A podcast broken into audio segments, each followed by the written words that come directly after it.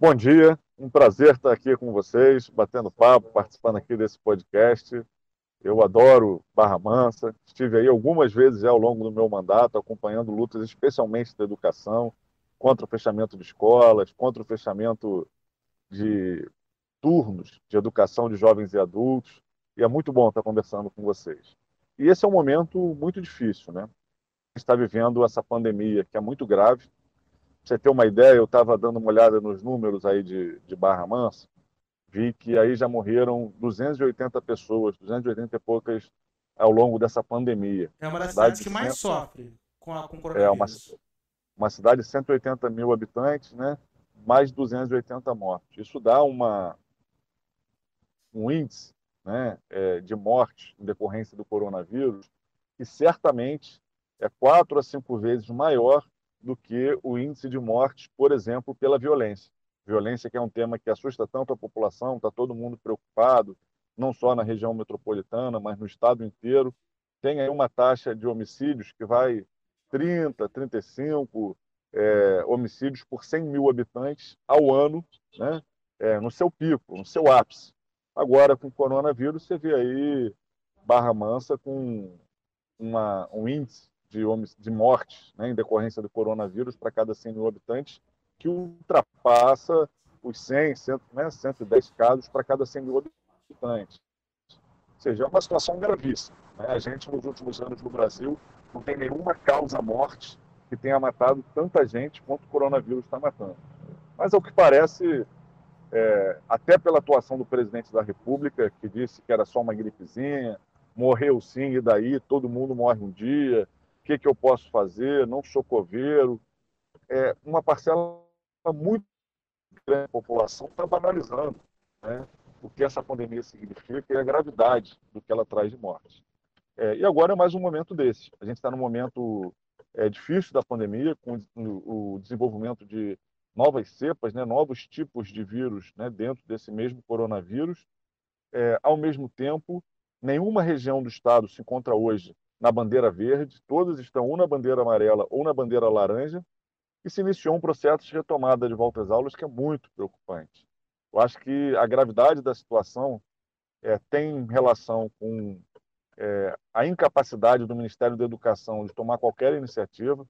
O MEC já devia estar liderando hoje um processo nacional de inclusão digital para garantir que as aulas acontecessem por meio remoto, é, envolvendo os alunos mais pobres, os alunos em situação de maior vulnerabilidade social. Muitos estados e muitos municípios sozinhos não teriam capacidade de fazer um projeto desse, mas como o MEC é, deixa de, de investir 80% do seu orçamento em 2020 e não toma nenhuma iniciativa desse tipo, ou seja, é, guarda dinheiro vendo a crise que a educação está enfrentando, os municípios os estados ficam muito com a corda no pescoço. E aí a gente vê situações como a gente está vendo aí em Barra Mansa mesmo, de uma volta meio atabalhoada, meio preocupante. Eu, por exemplo, tive acesso aí a um, a um documento que está circulando aí em Barra Mansa, do município, para que as famílias assinem, é, meio que se responsabilizando pelo caso da criança se contaminar na escola de coronavírus. Isso é um absurdo. Assim, responsabilidade... eu, vou, eu vou contar a minha experiência pessoal. A minha irmã, que tem 12 anos, acabou de se matricular agora numa escola municipal, que é a escola vereador Paulo Basílio. É, a minha mãe não vai mandar a minha irmã nas aulas presenciais. Ela vai esperar para poder ver o que vai acontecer.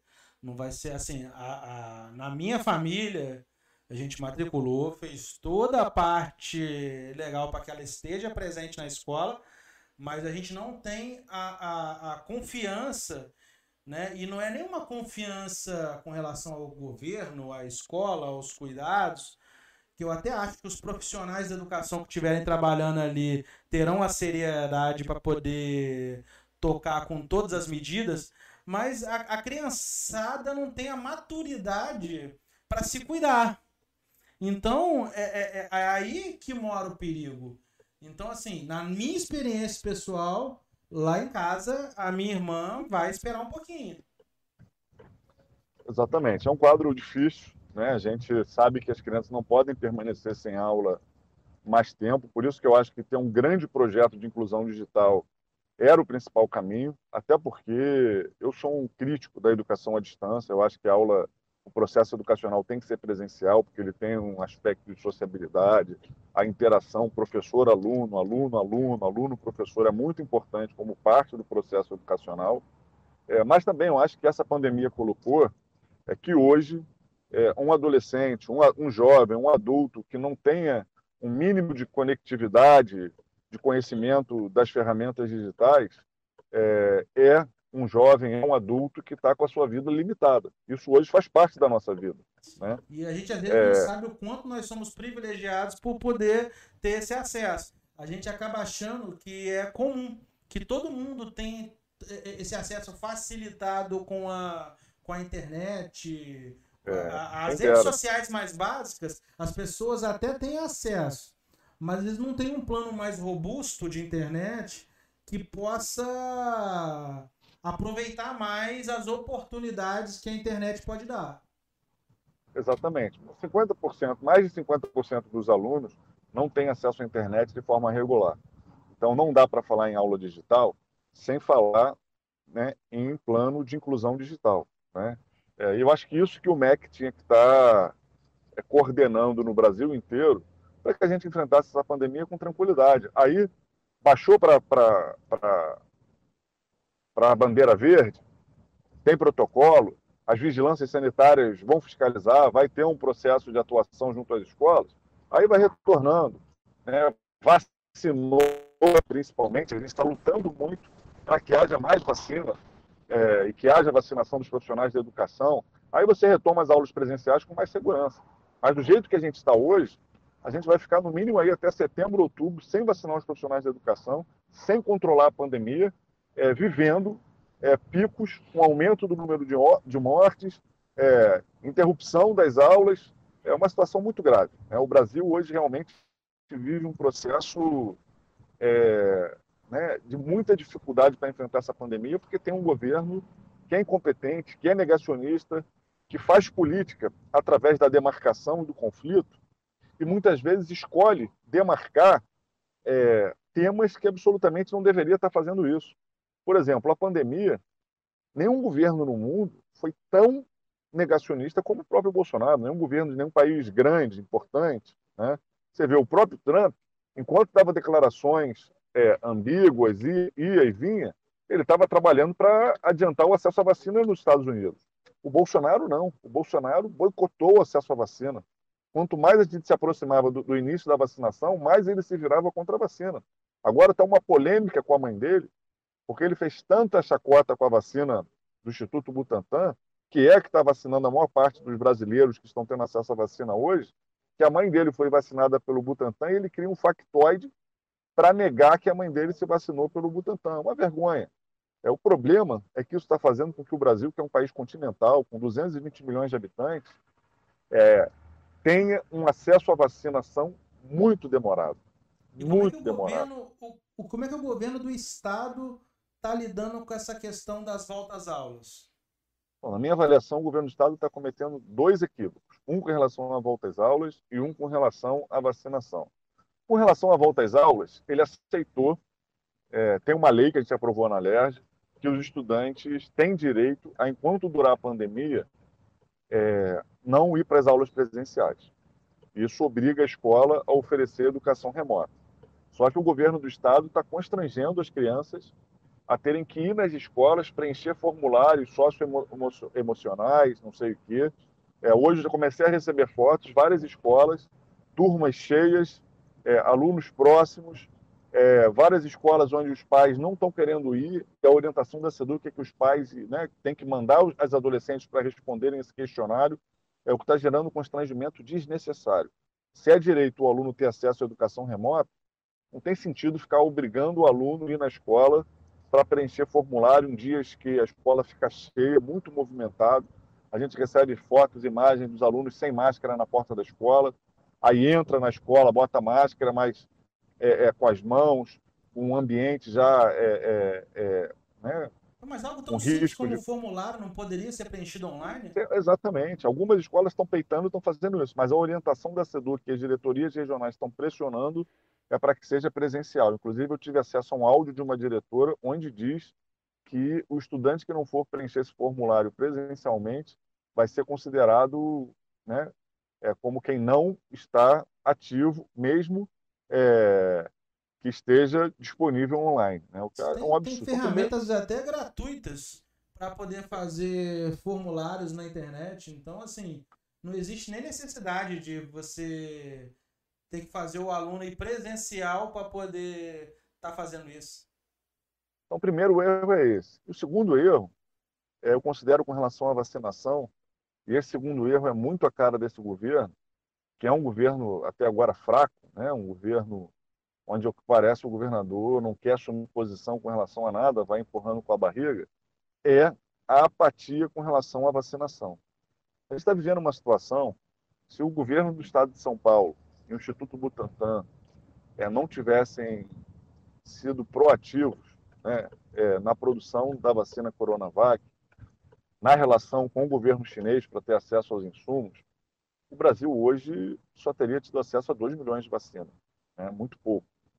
É, a Fiocruz apostou num processo correto de troca de tecnologias com a Sinovac, né? uma farmacêutica chinesa, mas esse é um processo um pouco mais prolongado, que vai nos dar é, acesso a uma tecnologia de produção de vacina importante no médio prazo, mas que agora, nessa etapa inicial, da vacinação, do processo de imunização, está um pouco mais demorado. O que, que o governo brasileiro tinha que fazer? Tinha que buscar, dentre as vacinas disponíveis no mercado internacional, quais que ele consegue comprar. Mas o que a gente tem visto é o contrário. São os laboratórios dizendo que ofereceram ao governo brasileiro, laboratórios que estão hoje fornecendo vacina para os Estados Unidos, para a Europa, para vários países do mundo, e o governo brasileiro criando dificuldade, criando empecilho, é, retardando o acesso à vacinação. Hoje, por exemplo, é evidente que o governo brasileiro, é, além das dificuldades para conseguir insumos da China, da Índia, devido à incapacidade diplomática do governo Bolsonaro, que fica fazendo conflitos né, é, é, baseados em extremismo ideológico né, é, ao longo do tempo, né, o que tem arranhado a relação, especialmente com a China, mas também arranhou com a Índia, é, está evidente que o governo Bolsonaro tem um conflito com a Pfizer, com a Johnson, que são duas das principais produtoras de vacinas no, no, no campo internacional, que têm retardado o acesso é, do Brasil a essas vacinas. Eu não acho que essas vacinas teriam condições de serem as principais vacinas do Brasil. Não serão. Será a Coronavac e será a AstraZeneca, ou seja, a de Oxford e a, do, a Oxford Fiocruz Sinovac e Butantan. Essas serão as principais vacinas, é, estruturalmente falando, do Brasil. Vacinas que serão produzidas aqui, que vão ter larga escala, mas nesse momento inicial, o governo brasileiro já poderia ter conseguido comprar 5 milhões de vacinas, 10 milhões de vacinas com, com a Pfizer, 10 milhões de vacinas com a Johnson, para é, acelerar o processo de vacinação da população brasileira. Lembrando, estamos num país de 200 milhões e 20 milhões de habitantes. Quanto mais demora para vacinar, mais dramática a situação fica. Especialmente na questão da educação, se a gente tem acesso a 10 milhões de vacinas, a gente avança na, na, na vacinação dos grupos vulneráveis, né, os idosos principalmente, as pessoas com comorbidades, as pessoas com deficiência, e chega aos profissionais da educação. Para aí sim, com os profissionais vacinados, a gente retomar as aulas presenciais de forma segura. Mas o governo Bolsonaro é, é um fracasso, uma das áreas onde é mais evidente o fracasso do governo é a, a área de relações internacionais, a sua área diplomática. O Itamaraty virou um bunker do pensamento neofascista é, e isso está cobrando um preço agora. Né? Na hora de ter acesso à, à, vacina, o governo fez tanta chacota, tanta xenofobia é, com a China, chegou, o próprio Bolsonaro chegou a caçoar né, é, da vacina chinesa, chegou a dizer que essa vacina no Brasil, é... a gente ficou aí numa situação de, de dependência, né, da verdade, da vacina do Butantan para conseguir massificar o processo no Brasil. E com a Índia a mesma coisa. O Bolsonaro é... comprou uma briga com o governo indiano de forma desnecessária. O governo indiano estava defendendo a quebra das patentes para vacinação do coronavírus a nível internacional, para facilitar o acesso à vacina. O, o governo brasileiro, de forma submissa aos Estados Unidos, né, que tem grandes laboratórios, entrou de sola contra a quebra de patentes, sem necessidade do Brasil entrar de sola nesse processo. O Brasil não é um grande produtor, não detém as patentes. Isso estremeceu as relações com a Índia.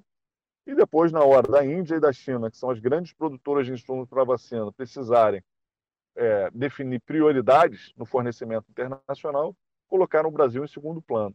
Né? Então, às vezes, a gente não vê a gravidade do que é ter um governo como o Bolsonaro, que pratica xenofobia, que faz um alinhamento cego, não é nem com os Estados Unidos, era com o Trump, então também se desgastou com os Estados Unidos, que agora tem outro governo, de outra orientação, mas as consequências estão sendo é, bastante evidentes nesse cenário de enfrentamento à pandemia. Faltou máscara, faltou respirador e agora a vacina está chegando muito devagar.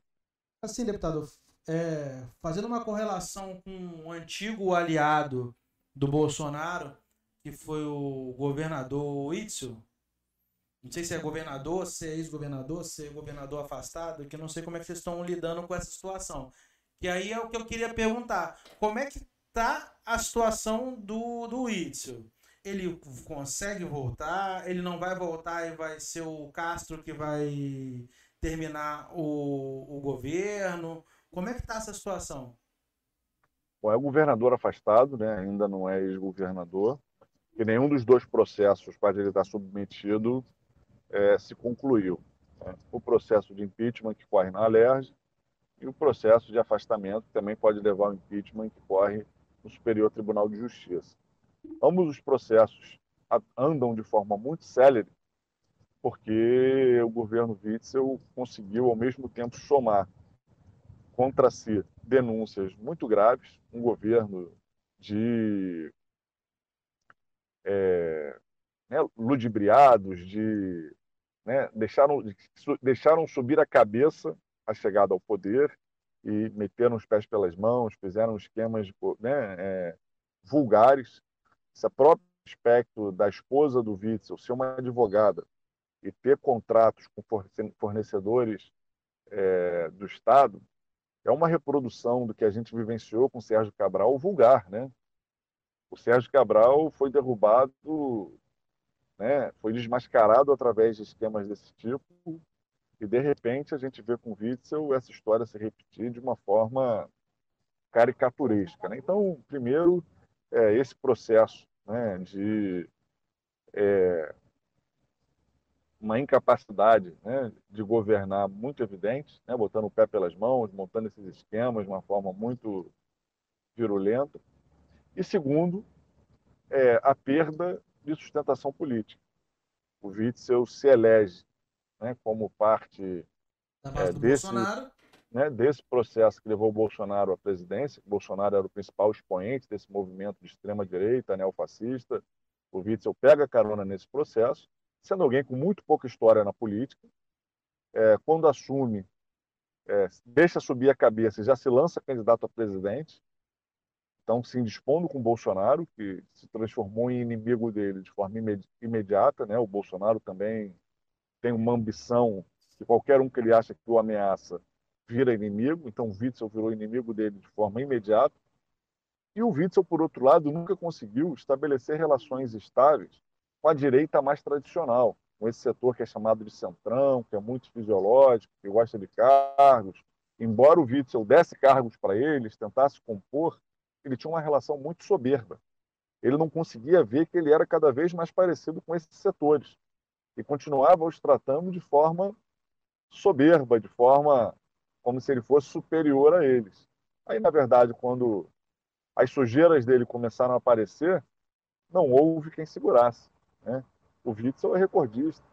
Não teve um deputado defendendo ele. Os deputados do partido dele, o líder do governo dele, né? Votaram a favor do, do afastamento, da abertura do processo de impeachment contra ele. Mas é que a sua Eu experiência, um você acha que ele consegue voltar de base política ainda? tão brutal quanto ele.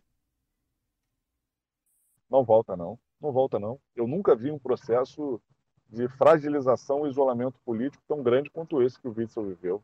É algo brutal, é algo chama atenção, né? chama atenção como subiu a cabeça, como meteram o pé pelas mãos e como né, conseguiram ficar completamente isolados.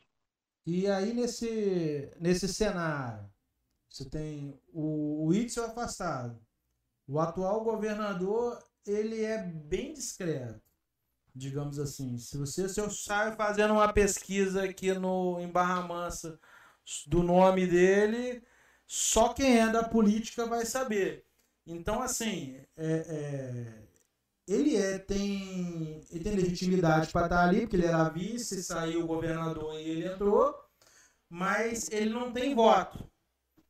E aí nós temos o cara que foi ali pro segundo turno na última eleição, que é o Eduardo Paes, já é prefeito do Rio. Acredito eu que ele não vai abandonar o mandato para tentar ser governador. Nesse cenário, como é que o PSOL vai se posicionar? Como é que o PSOL pensa em se posicionar? Tarciso é um nome que vai ser, vai levantar a bandeira do PSOL de novo? E principalmente, Bom, se o Tarcísio consegue unificar a esquerda. De repente conseguir então, o apoio estamos... do PT, PDT, PSB. Nós estamos conversando sobre isso. É, e aí, dois elementos. Primeiro, sobre o Cláudio Castro. Ainda é um governador em exercício, não é governador de fato, porque o Witzel ainda não foi caçado. Isso faz com que ele seja mais cuidadoso, isso eu acho correto. Por outro lado, é, é um governo muito frágil. Vamos lembrar que o Cláudio Castro entra através do impeachment de um governo que ele fazia parte. Ele não era um vice rompido com o vice. Então, é, não é impossível que o aprofundamento de investigações, etc., cheguem a ele ou a gente próxima a ele. Em segundo lugar, já tem uma denúncia contra ele, onde ele aparece numa imagem chegando numa reunião com um empresário carregando uma mochila. Segundo a delação né, de um empresário, ali teria tido um processo de pagamento de propina, né, está sendo investigado. Então ele já é um, um, governador em exercício, desconhecido, com pouca força política eleitoral, é, investigado. Então ele está muito vulnerável. E a gente tem visto como o governo Bolsonaro tem tido capacidade de incidir, pressionar a Polícia Federal, o Ministério Público contra seus adversários políticos. Há um processo aí de politização né, de nossas instituições, nosso sistema de justiça, né, muito pesado. É, eu, eu ouvi dizer é, que ele estava indo para o PSD para ser candidato ao governo, à reeleição. É possível, é possível que ele vá ao PSD, que ele vá ao PP, são os partidos que hoje ele considera, são partidos que de alguma forma compõem essa direita fisiológica no Brasil, que estão com o Bolsonaro, mas que também estão em São Paulo com Dória, que estão com Cláudio Castro aqui no Rio, são partidos que estão em praticamente todos os governos. É, são partidos muito fisiológicos. O Cláudio Castro provavelmente vai para um desses partidos, mas ele está muito frágil. Além dessa fragilidade política pessoal dele, ele tem uma fragilidade institucional. O Estado do Rio de Janeiro hoje é um Estado quebrado. Os esquemas que o Sérgio Cabral montou é, deixaram prejuízos para o Estado do Rio de Janeiro que vão até 2028.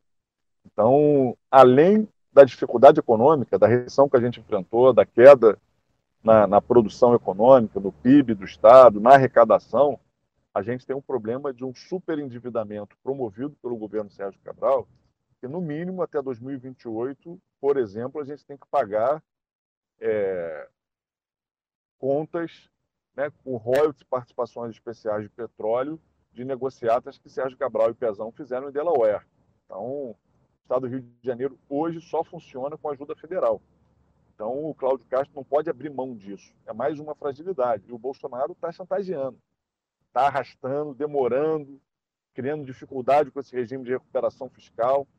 O Estado do Rio de Janeiro tem várias dívidas a receber do governo federal, nunca recebe dívidas do Estado com o governo federal são sempre motivo de faca na cabeça, de pressão, faca no pescoço é, do Estado do Rio de Janeiro. Nossa situação é muito grande. Então, o Cláudio Castro ele fica muito é, à mercê, refém, né?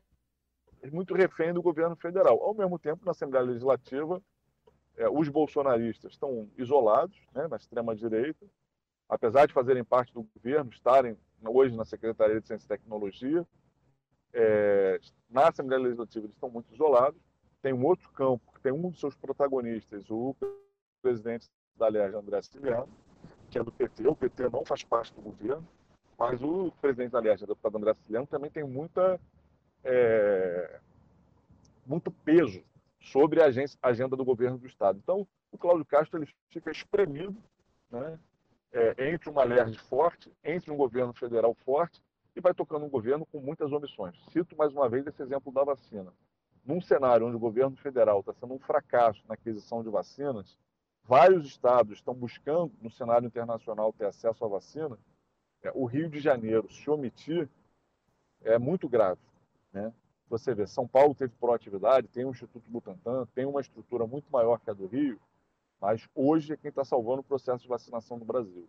O Rio de Janeiro, se se movimentasse no cenário internacional, teria condições de facilitar o acesso à vacina, não só para a população do Estado, a população brasileira, né? é, superando essa, né, é, essa atuação incompetente né, é, do governo federal. Seria muito importante que o governo do Estado do Rio de Janeiro fizesse isso.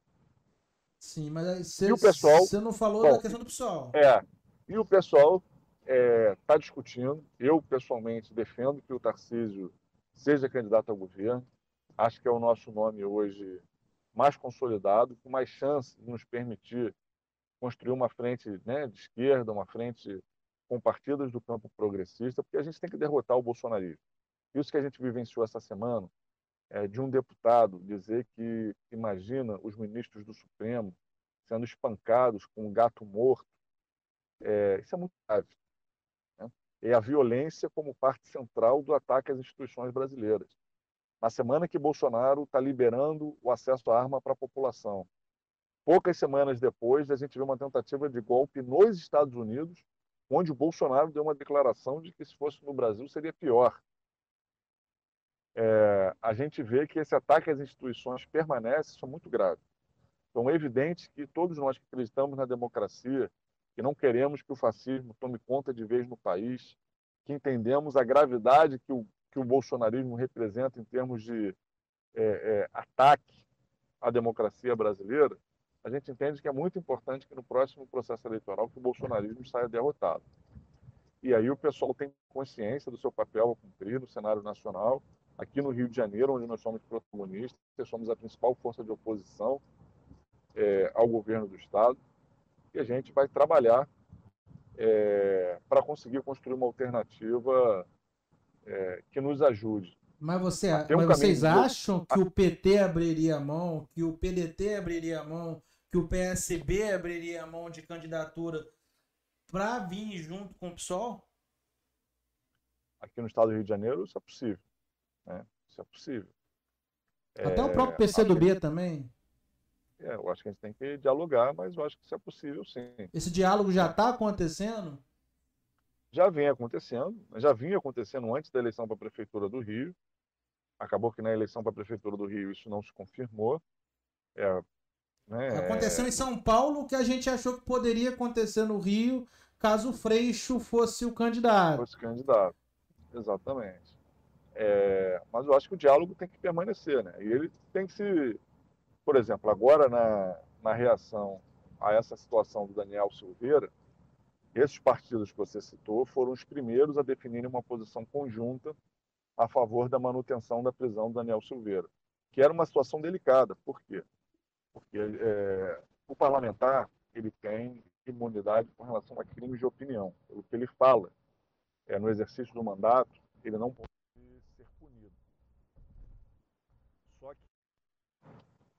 houve uma compreensão de que o que o Daniel Silveira falou extrapolava a imunidade parlamentar. Esse não é um debate simples, porque a imunidade parlamentar ele serve, ela serve para defender a democracia, para que tenha um parlamentar da oposição que possa criticar um governo, possa falar o que, que acha importante falar e não ser punido por isso. Só que no caso do Daniel Silveira, a compreensão que se teve é que extrapolou. Extrapolou por quê? Porque ele defendeu um golpe de Estado. Ele defendeu ele defendeu surra, espancamento do ministro do Supremo. É, ele defendeu, na verdade, né, é, a suspensão do Estado Não, é. Ele então, pediu, ele pediu o AI-5 e a ditadura e ganhou uma amostra grátis. Exatamente. Ele se compreendeu o que ele fez, é, ultrapassou a questão da liberdade de expressão, porque se voltou contra a própria é, garantia do Estado Democrático de Direito. Por isso, a prisão dele foi mantida. Né?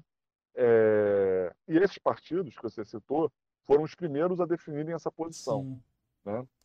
Então, tem tido no, no, no Congresso. Ele foi abandonado Nacional, até pelos próprios bolsonaristas. Né? Tirando um público na internet, os próprios. A, a, base do governo abandonou ele. Sem dúvida.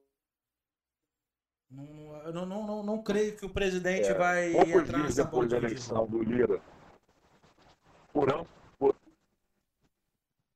poucos dias depois do, do Lira ser eleito, é, com apoio do governo, como candidato do governo, é, houve uma votação ainda maior pela manutenção do, do, da prisão do Daniel Silveira. E chama a atenção de um, uma questão que foi pouco discutida.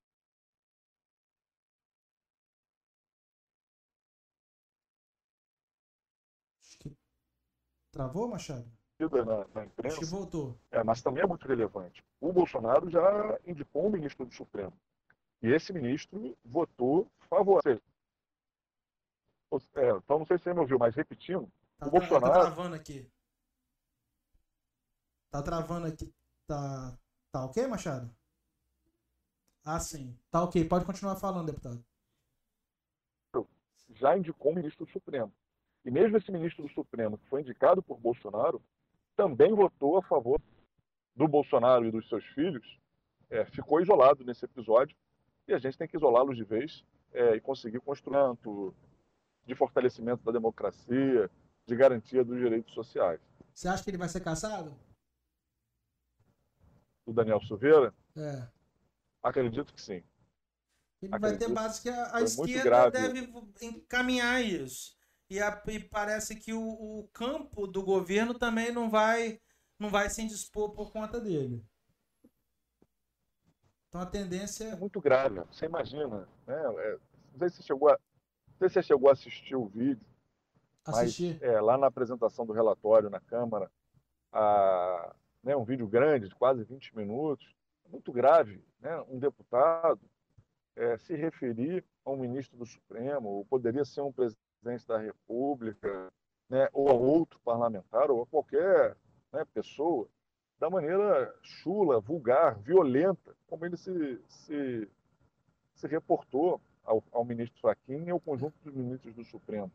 Ele dizer o maior que, proble é, imagina, o maior problema né, ali deseja Pode falar, pode falar. Que os ministros sejam espancados, né? E ainda usa uma, uma metáfora, uma, uma ilustra uma, né? uma situação absolutamente asquerosa, né?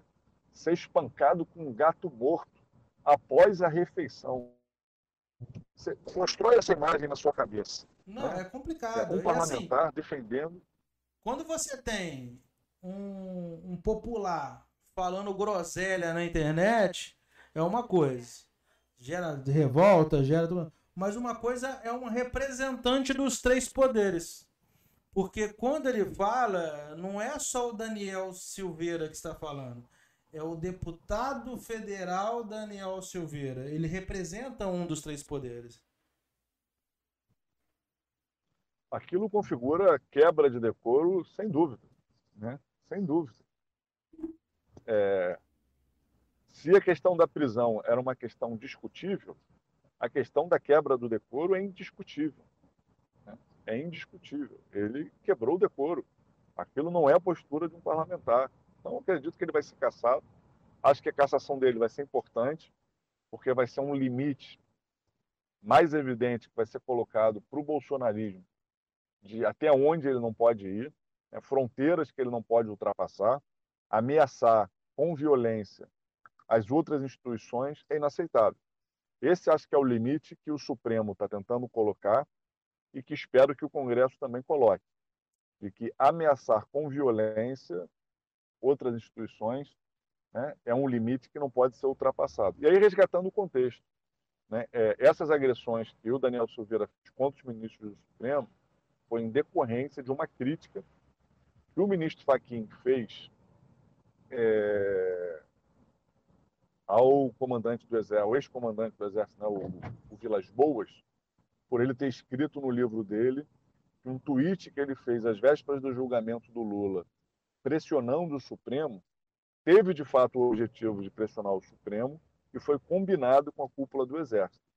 O Fachin deu uma declaração, agora, três anos depois desse tweet, né, quando esse livro é publicado, falando que qualquer pressão sobre o Supremo é inaceitável, né, sobre a justiça. E aí o Daniel Silveira faz esses ataques, né, é, supostamente querendo defender o Vilas Boas. Né? É, então é um cenário né, de afronta mesmo às instituições. Né? É, o Faquin deu uma resposta moderada três anos depois e o cara veio dizer que o Faquin tinha que ser espancado. E aí foi muito importante essa posição ter sido unânime no Supremo é, e muito importante a Câmara, por uma maioria tão ampla, de mais de dois terços, ter reiterado essa prisão. Né? Então... E assim, deputado, aproveitando a questão do cenário nacional, você tem aí agora a queda de um dos deputados bolsonaristas. É, a, a frente de oposição ela não tem só a esquerda, você tem ali Dória, né, que também já parece não ser mais unanimidade dentro do PSDB. Tem uma corrente que defende o Leite como candidato à presidência da República, então o Dória vai ter dificuldade.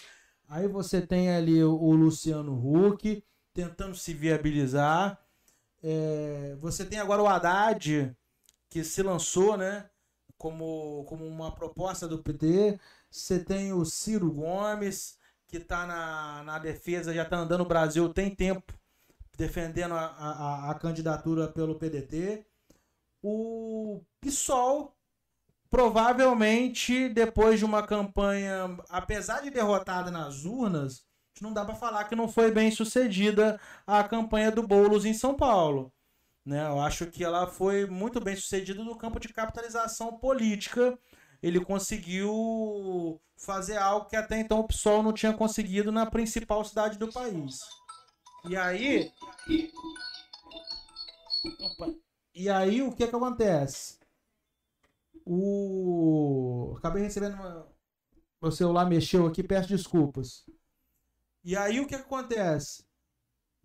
Qual vai ser essa postura da, da, da esquerda na eleição? O Lula deu uma, uma entrevista pro UOL falando que ele acha que todo mundo tem que lançar a candidatura, mas que provavelmente ele acha que vai dar PT e Bolsonaro no segundo turno e que de certa forma ele deixou entender ali que ele acredita que o Bolsonaro deve ser vai acabar sendo reconduzido para o segundo mandato. Como é que é a sua análise? acho que a dificuldade que o Dória está tendo para se viabilizar no PSDB e essas movimentações pró-leite são muito mais movimentações anti-Dória do que, de fato, movimentações é, para viabilizar uma outra candidatura. É o que aconteceu com democratas, né, que se esfacelou nessa eleição para a presidência da Câmara. É, a facilidade como esses partidos do Centrão todos se associaram ao bolsonarismo. Né? É, isso mostra como a conjuntura brasileira tendeu à direita. Nós temos um governo fascista que afronta as instituições. O deputado agora que acabou de ser afastado é um deputado considerado dos mais fiéis ao Bolsonaro, mais próximos à família Bolsonaro. E mesmo assim tem um monte de gente que não tem pudor em se alinhar a esse projeto fascista. É, então, assim, a conjuntura política brasileira foi muito à direita. E nós temos o desafio de mostrar as limitações, os perigos desse projeto de autoritarismo, de como na pandemia ele significou é, aumento no número de mortes, incapacidade de dar uma resposta sanitária, social a esse problema, como do ponto de vista econômico. A gente está há sete anos patinando. Bolsonaro já está no terceiro ano de governo e não consegue ter uma agenda de recuperação do desenvolvimento do país, de geração de emprego, de enfrentamento das desigualdades sociais. É, então a gente tem que ter uma agenda alternativa para mudar o Brasil e mostrar as limitações desse projeto, desse projeto autoritário que o bolsonarismo representa, mas também desse projeto ultraliberal, né, economicamente conservador, que está sendo imposto desde o governo Temer né, e que o Bolsonaro assumiu é, sua continuidade. É, Você concorda aí... com Lula? Segundo turno vai ser PT não, versus não. Bolsonaro? Eu acho que o Lula é, minimiza a gravidade do momento que a gente está vivenciando e pensa com a cabeça de alguns anos atrás, quando a gente pensava, não, qualquer cenário o PT está no segundo turno. Primeiro que isso não está garantido. E segundo que está no segundo turno, mesmo com o governo Bolsonaro enfrentando os desgastes que está enfrentando, também não é suficiente para a gente pensar é, a derrota do bolsonarismo, a derrota desse modelo autoritário. Então, eu acho que a declaração do Lula é legítima, no sentido de que o PT é um grande partido, pode ter seu candidato próprio, mas acho que o nosso desafio é mais profundo, é no sentido de garantir é, um outro projeto para o país que tenha condições de ganhar a eleição e que tenha condições de mudar a agenda que está deixando o Brasil permanentemente na crise. Você acha que Essa... o antipetismo ainda é maior do que o antibolsonarismo? Acho que não. Acho que não.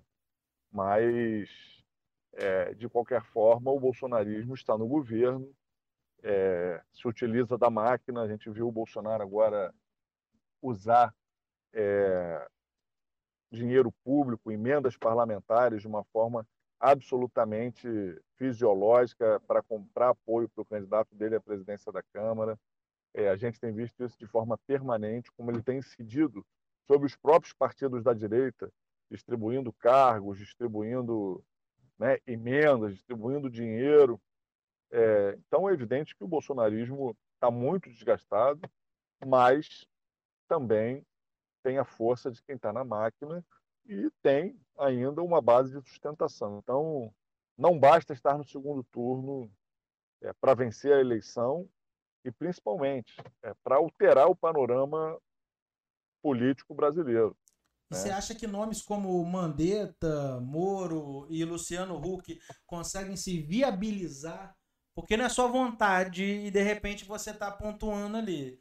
A, a, eleição ela, ela é muito mais do que isso. A viabilidade é questão de você conseguir partido, conseguir capilarizar, conseguir captar. Você acha que um desses três nomes é, é, serão candidatos? Olha, esses nomes, até pouco tempo atrás, eram nomes alinhados ao bolsonarismo. Romperam, é importante, esperamos que mais setores rompam, mas ainda não mostraram sua capacidade de construir um outro campo alternativo e, principalmente, não tem de fato uma agenda alternativa ao bolsonarismo. É, eu acho que o campo da esquerda tem que apresentar um outro projeto de país, onde rediscuta é, esse processo que a gente está vivenciando de arroxo, né, de redução dos investimentos sociais, menos dinheiro na educação, menos dinheiro na ciência e tecnologia, menos dinheiro na saúde. O governo tem que retomar uma agenda de investimento, de crescimento, é, de garantia dos direitos sociais, de combate às desigualdades. Essa é a agenda que a gente tem que desenvolver para conseguir vencer o bolsonarismo. Então, é, mais do que qualquer nome, e o pessoal tem o nome do Boulos, eu acho que o mais então, importante nesse momento é a gente discutir um projeto de país. O que vamos fazer? O que, que o Boulos vai fazer caso ganhe a eleição? O que, que o Haddad faria caso ganhasse? Qual é a agenda que vai ser apresentada? Qual é o caminho? Acho que isso é muito importante é, para a gente conseguir superar esse momento que a gente está vivenciando. É a maior crise da democracia brasileira desde o fim da ditadura. As instituições estão sendo ameaçadas, a violência política ganhou o centro do tabuleiro nacional, é, a economia está em crise, a gente voltou a ter grandes contingentes populacionais na extrema pobreza, temos essa crise sanitária, essa pandemia, é, criando dificuldades em todas as áreas e um governo incapaz de construir saídas. Mais uma vez, voltando aqui ao nosso tema inicial, basta ver na educação. Centenas de milhões de brasileiros, né, dezenas de milhões de brasileiros com dificuldades para ter acesso à educação, o MEC paralisado, não investindo seus recursos, enquanto a gente vê uma parcela enorme das nossas crianças e adolescentes abandonando a escola, não conseguindo permanecer em decorrência dessa crise. Então, é uma situação muito grave e a gente tem que conseguir virar essa página, construir uma alternativa popular, democrática, né, que tenha uma agenda de garantia de direitos, é, em frente esse autoritarismo fascista que o bolsonarismo representa. Para encerrar aqui, deputado, eu quero perguntar se o Flávio Serafini será candidato a deputado estadual novamente ou se o deputado Flávio Serafini vai seguir de repente o rumo que o Freixo seguiu de ir tentar uma vaga na Câmara Federal para travar esse debate em Brasília. Olha, eu sou professor da Fiocruz, né? Estou licenciado agora para exercer o mandato de deputado estadual. É... Tenho dois filhos. Então, ir para Brasília é algo que nesse momento da minha vida eu não cogito. Ficar metade da semana longe da minha família, sou casado. Então, eu sempre trabalho com dois cenários: ou voltar para a sala de aula, ou voltar a fazer pesquisa lá na Fiocruz, ou mais um mandato de deputado estadual. Essas são as duas possibilidades aí que eu trabalho. Continuar lutando aqui no Rio de Janeiro pelo fortalecimento da educação, para ter um projeto de desenvolvimento desse estado que é o que enfrenta a maior crise dentro do Brasil, que mais perdeu emprego, que mais perdeu orçamento, que mais perdeu né, tudo é o do Rio de Janeiro. Então, é, ou eu permaneço nessa batalha aqui no nosso estado, ou né, eu volto para a Fiocruz, volto para a sala de aula, volto para minhas pesquisas. Ir para Brasília hoje não não está na minha agenda não. Tranquilo, deputado. Muito obrigado pelo seu tempo. Muito obrigado por ter participado aqui do podcast do Direto ao Fato. O nosso humilde canal está aqui à disposição para caso precise mandar alguma matéria, alguma situação. No nosso site está tá aberto a, sempre de forma independente está abrindo para todos os lados poderem falar. Eu acho que o debate é o que fortalece a democracia e é o que pode ajudar a construir um futuro melhor.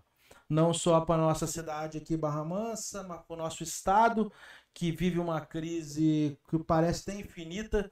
A gente só tem governador que é afastado ou preso, que é lamentável, né, os nossos últimos e é também o nosso, de alguma forma, da nossa pequena contribuição para poder ajudar o nosso país. Mais uma vez, muito obrigado. Espero ter uma oportunidade para algum dia recebê-lo aqui e a gente fazer o nosso bate-papo presencialmente. Com certeza. Ó, eu que agradeço. Um prazer estar com vocês. E quando eu for a Barra Mansa, em breve eu vou aí para acompanhar a situação da educação. Eu faço contato com vocês aí para a gente se encontrar presencialmente. Grande abraço, tudo de bom. Forte abraço, valeu, deputado.